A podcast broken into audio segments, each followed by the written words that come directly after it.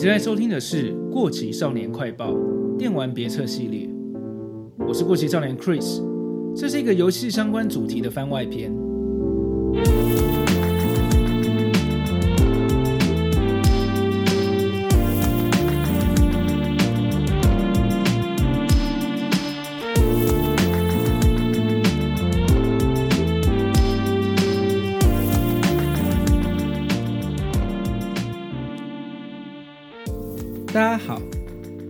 集让大家久等，因为这两个月我在工作跟生活上要处理的事情比较多，所以这阵子的更新频率会降低一点。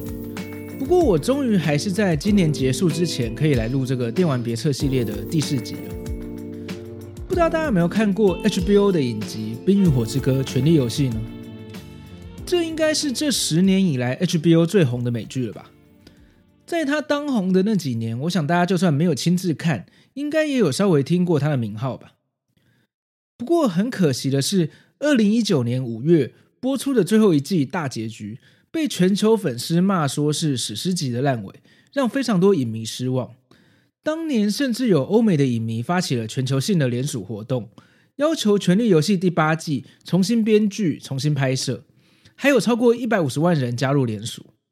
可见，真的有非常多人对结局感到失望。我自己是觉得一些关键的剧情跟角色的结局，影集的制作团队事先应该都有向小说原作者乔治·马丁询问过小说的走向。嗯，以防有些人不清楚，我还是稍微说明一下，《冰与火之歌：权力游戏》这个影集是从美国作家乔治 ·R·R· 马丁的小说改编而成的。按照马丁书的规划，这系列小说会有七部。但目前只出版到第五部，所以从影集的第六季开始，剧情就已经超越小说的进度了。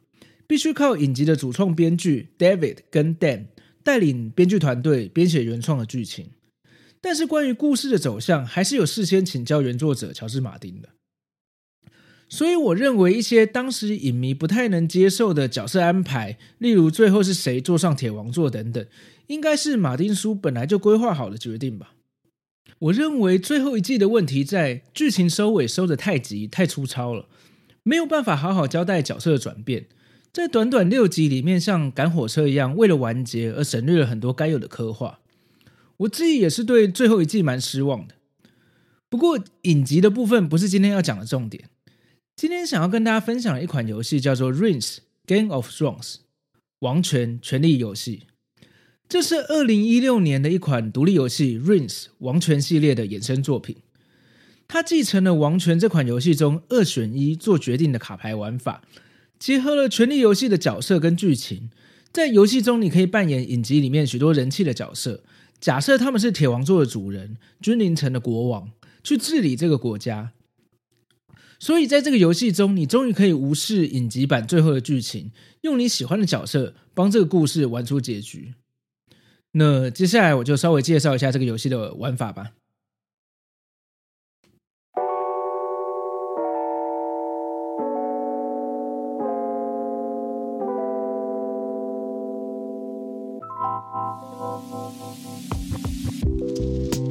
好，首先就先介绍一下《Rings 王权》这款游戏的玩法。玩家扮演的是一个中世纪世界中某个国家的国王。玩的过程中，你会看到一张又一张的角色卡牌，每张卡牌上的角色会给你一个建议，你要把这张卡牌往左边或右边滑动，代表同意或是拒绝这个角色的建议，是不是有点像 Tinder？没错，这个游戏的首席设计师曾经说过，他一开始的灵感来源就是 Tinder 这个交友软体的操作，透过左滑或是右滑这张卡片做了决定之后。就会换下一张牌，另一个角色就会提出别的建议，让你来做抉择。每次做了一个决定，都会影响到这个国家的四个数值量表，分别是军事、教会、人民跟金库，而且他们之间互相会有一些影响。假设教会的主教要求要维修教堂，你同意的话，教会的数值就会增加，但金库的数值就会减少。当其中一个数值归零的时候，这个国家就会失控，这一任国王就会驾崩。例如，当军事这个数值归零，剧情可能就会触发邻国对我们发动侵略，国王被杀死。但这个游戏在设计上更有趣的是，如果这个数值多到满了，国家也会失控。例如军事这个数值满了的话，可能就会触发将军政变，刺杀国王。所以你的游戏目的就是在你做的每一个决定中，让这四个数值维持不要太高，也不要太低，尽量延长这一任国王的任期。不过凡人终将一死嘛，国王死了的话，自然就有下一个国王继任。这时候你就要扮演下一个国王，继续治理这个国家。而且每一任国王之间发生的事情是有延续性的。例如上一任国王如果有跟别的国家达成协议，那可能继任的国王也存在着这个协议的效果。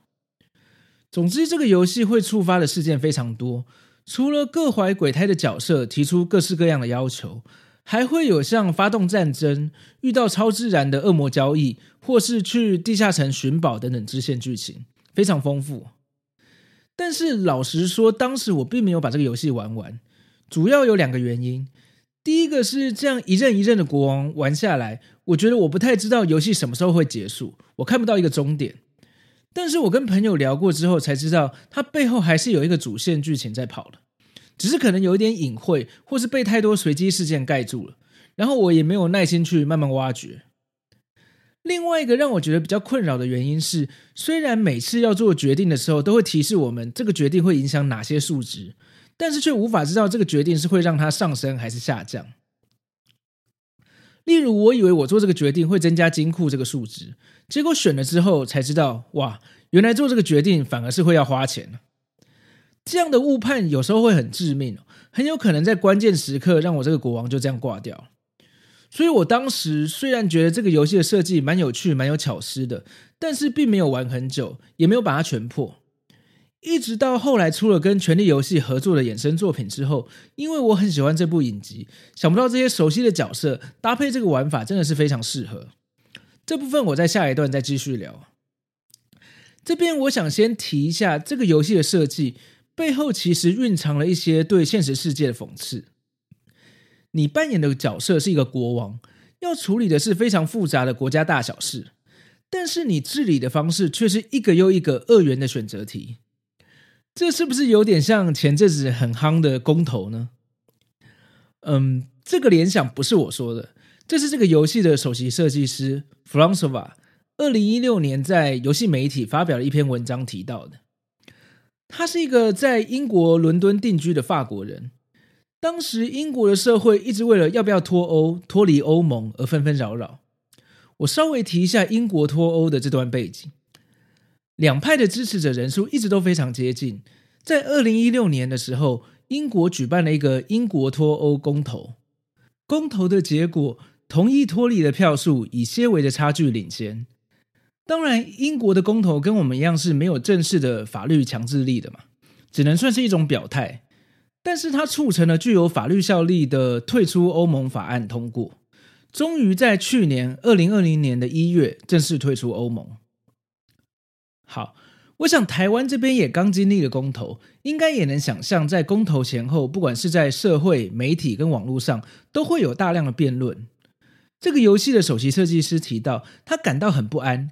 一个牵涉到整个国家和欧洲大陆未来发展的重要议题，背后有非常复杂的因素要考量，但是却跟约炮、嗯，约会软体一样，是透过单纯的二元选择来下判断的。他觉得这样是很令人失望的。他想要嘲讽这个现象。所以在王权这整个游戏中，玩家能做的事情就只有二选一这个动作。国王必须战战兢兢的做出决定，否则会导致可怕的后果。但是却又只能用简单的二选一，在危机中求生存。他希望玩家能感受到这样的反差有多荒谬。另外，我也想提一个在玩这个游戏的时候，让我有强烈的身不由己的感觉的地方，就是我常常需要为了不要死掉，必须做出违背我良心的决定。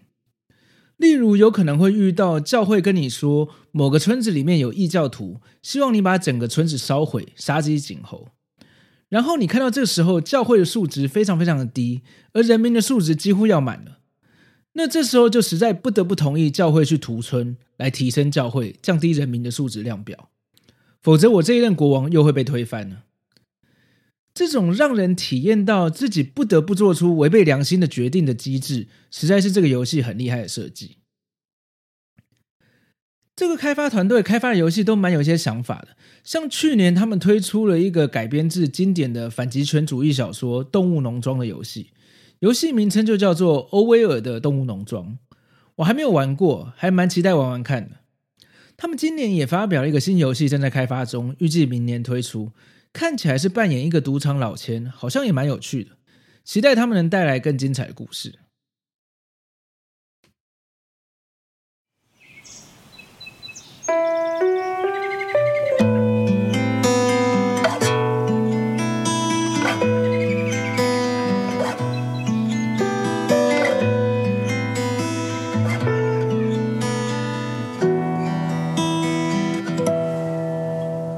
现在我们可以来聊《权力游戏》版本的 Reigns 王权。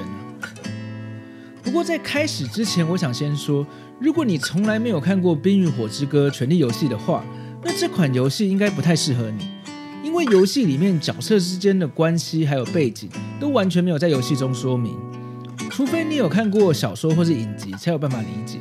所以如果你完全没看过又想体验这个游戏的话，那就玩原版的王权就好。那接下来内容有可能会稍微提到影集版的剧情，如果怕被剧透的话，就请再斟酌一下要不要继续听吧。那我们就开始吧。Reigns Game of Thrones 结合了权力游戏的角色跟世界观，运用了原版游戏的玩法，你要担任君临城的国王，想尽办法坐稳铁王座。这个游戏有九个角色可以选择，一开始你扮演的第一个角色就是龙后丹尼利斯。在玩的过程中，如果有触发到特殊事件，就可以解锁新的角色。跟原版王权不一样的地方是，当你被拉下铁王座挂掉的时候，红袍女巫梅丽珊卓就会出现，并且让你选择下一轮你要用哪个角色来玩。原来这个游戏的故事背景是，梅丽珊卓使用巫术，在火焰中看，如果是某某某坐上铁王座统治君临城的话，会发生什么事。所以这样就合理了，因为有些角色在剧情中根本不可能成为国王嘛。像阿雅·艾莉亚·史塔克这个角色的开场就蛮有趣的。这边有一点游戏跟影集的剧透，就是这时候的艾莉亚已经受过无面者的训练，可以随时变脸了。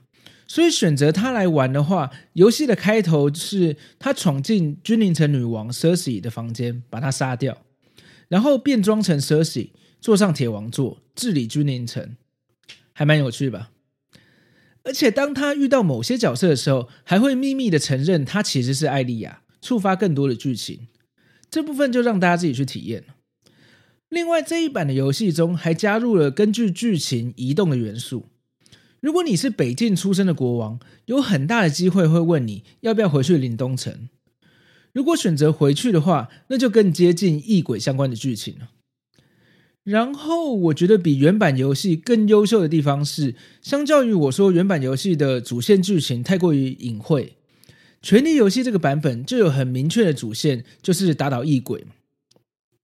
当然，选不同的角色会有不同的剧情终点，也不一定每一个都跟异鬼有关。但是跟原版游戏比起来，我玩起来更有目标，这是我觉得我更喜欢权力游戏版本的原因之一。另外，主要原因当然就是因为我是这部美剧的粉丝嘛，非常喜欢这些角色就是了。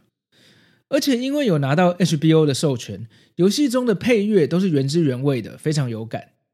如果你也是这部戏的影迷，而且对最后一季的结局失望的话，来玩玩看这个游戏吧，因为游戏内有太多可能性了，一定能找到一个让你满足的结局的。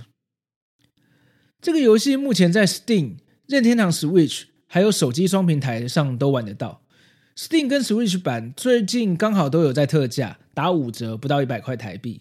手机版更是原价就不到五十块，非常便宜。如果有兴趣的话，推荐你玩玩看咯。好，那今天的节目差不多到这边。如果你喜欢的话，非常欢迎在你收听的平台上订阅这个节目，也欢迎把这个节目推荐给你的朋友。如果方便的话，请在 Apple Podcast 上给我一个五星好评，也欢迎追踪我的 IG 跟 FB 粉丝团。这里是《过期少年快报》电玩别册，我们下次见，拜拜，新年快乐喽！